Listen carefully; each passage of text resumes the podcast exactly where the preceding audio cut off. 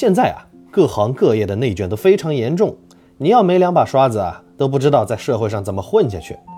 于是呢，有人缴械投降，选择躺平，但是也有那么一批人啊，拒绝躺平，选择武装自己，弯道超车。考证党就是这里面的佼佼者。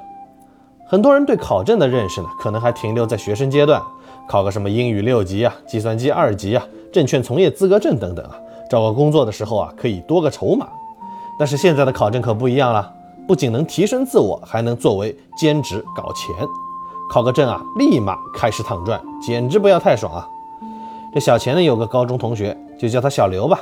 小刘高高瘦瘦的，脸上啊总是散不去的青春痘，为人内向腼腆，不善交际啊。毕业之后去一家汽车公司做技术，公司是国企，官僚化严重啊。因为不善应酬，小刘在里面干了几年也没得到提拔，工资呢也没啥涨。但是啊，小刘有一个优点，那就是学习能力强，不管什么考试啊，给他一个月的时间，基本都能过。这就是我们常说的那种学霸类型。有一次网上逛知乎的时候啊，他无意中看到一个帖子啊，帖子上说考证可以赚钱。每年少则三五万，多则十几万呢。考证还能赚钱？看到这句话，小刘激动不已，泪流满面啊，仿佛抓到了一根救命稻草。他立马选了个市场需求量较大的二级建造师报了名，准备了两个月，轻轻松松考试过了。接着啊，他又把含金量更高的一级建筑师也给考了。随后啊，小刘体内的洪荒之力啊就开始爆发了。一发不可收拾啊！接下来几年，他陆续把 CPA、注册岩土工程师、信息系统项目管理师等证书都给考了。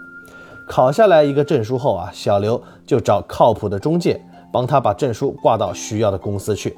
现在呢，他光靠这些证书，一年的税后收入啊，就有差不多三十万，比他的工资还高啊！有一次和小钱吃饭啊，他点了点小酒啊，感慨地说：“之前啊。”觉得自己不会应酬，升职无望，有点灰心丧气啊。是考证拯救了我，不仅让我找回了学习的热情，还给我带来可观的收入。更重要的是啊，让我重新对自己充满自信。我知道啊，自己有些方面不如别人，但是啊，至少说考证，没几个人能比得过我啊。那么今天小钱就来和大家聊聊考证搞钱那些事儿啊。我们要明白，证书和证书之间是有差别的。就像大学和大学之间也是有差距的，三峡大学毕业和北京大学毕业当然是不一样的，所以啊，考证你也得讲究一个根正苗红。国家一级躺平师没啥用，但是国家一级建筑师就很值钱了。那怎么判断一个证书的含金量呢？这证书必须是国家认可的，这个大家可以参考国家职业资格目录，这个目录啊，网上一查就可以查到。目前有八十五个职业资格，都是国家人社部统一组织考试、统一发证，绝对权威。常见的像教师资格、法律职业资格、注册会计师、注册建筑师、医生资格、护士职业资格都在里面。如果你是为了提升职业技能，方便以后升职加薪，那不用多想啊，直接考相关的职业资格证书就行了。不过啊，我们今天的主题呢是兼职考证赚钱。如果为了这个目的呢，咱们就需要精心挑选一下，到底要考什么证书了。小钱觉得啊，赚钱的证书啊，需要满足两个条件：第一个需求大，第二个供给不足。这两个条件必须同时满足才行啊。需求大了，才有成熟的市场，证书容易挂靠赚钱；供给不足呢，市场才愿意给更高的价格。像注会啊。属于需求大的行业，而考试难度也很大。但是啊，无奈供给太多了。小贤之前也考过注册会计师，里面的考生啊，从二十几岁到五十几岁的都有。数据显示啊，二零二零年注会的报考人数高达一百六十点七万，供给一多，价格呢自然就下来了。所以啊，像注会这么难的考证啊，挂靠一年也才几千块钱，性价比非常低。比起注会呢？建造建造师的性价比啊就高很多了。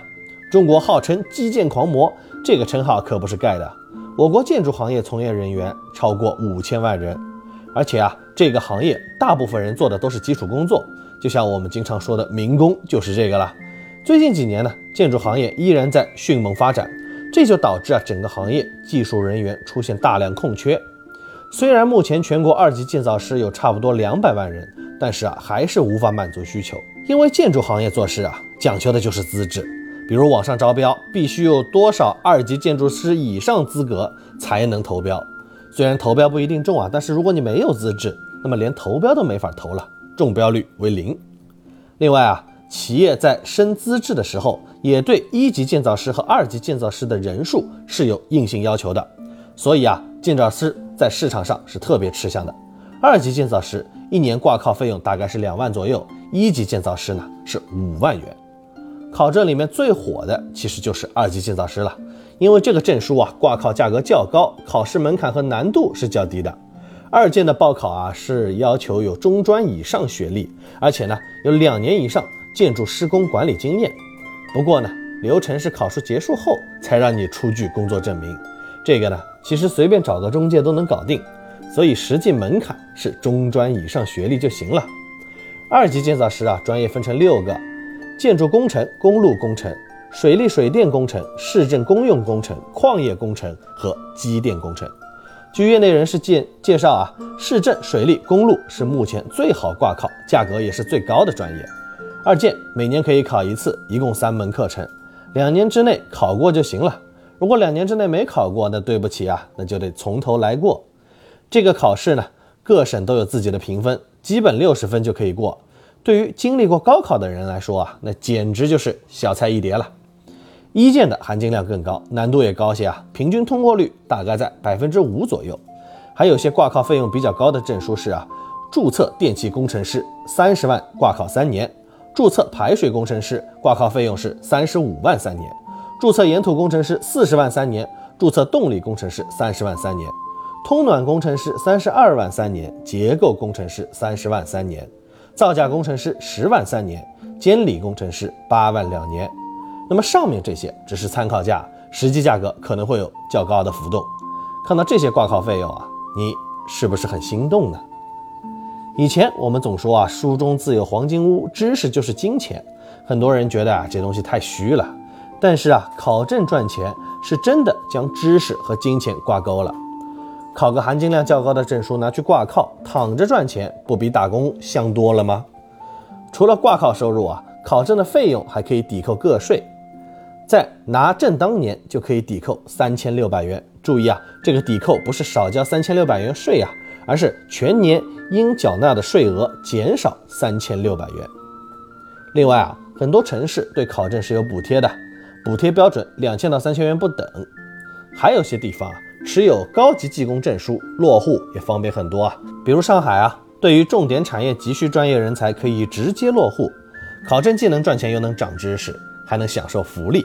万一哪天本职工作做不下去了，还可以跳槽到考证相关的行业，多条退路，可谓一石恩鸟。那说到这里啊，有人可能会担心啊，挂靠证书会不会有风险呢？这就要说到挂靠形式了。挂靠证书分成挂章和不挂章两种形式。比起不挂章啊，挂章的费用普遍要高出百分之十左右。那估计有人分不清楚啊，这二者有什么区别呢？这里啊，就以建造师证书为例，简单说一下二者的区别。挂证就是把建造师证书借给企业办理资质升级等服务，不对具体项目负责。挂章就是把建造师证书压到具体的项目上，承担相应的风险。现在建筑工程质量上，相关负责人都是终身责任制，一旦出问题，影响会很大呀。所以小钱建议啊，只挂证不挂章，为那么点钱去承受不可控的风险，真的不值得。考证兼职赚钱确实是个搞钱的好路子啊，但是再好的路子也得合适自己才行啊。想考证赚钱，下面几点特别需要注意啊。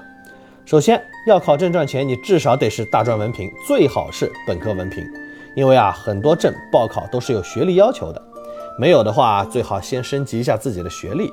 其次啊，有兴趣、有时间、学习能力强这几个条件至少得满足一个，毕竟啊考证是要花费时间精力的，而且对大部分人来说，准备考试是非常痛苦的。另外啊，证书的挂靠价格不是一直不变的。最近几年的情况来看啊，值钱的证书挂靠价格都在陆续下降，内卷太严重了，这也没办法。所以啊，考证赚钱的铁律是啊，早考早拿钱，早考拿得多。如果你谨慎考虑之后决定兼职考证赚钱，那么事不宜迟，选好方向，马上开始吧。好了，今天咱们就聊到这儿，欢迎关注力哥微信公众号，更多干货分享给你。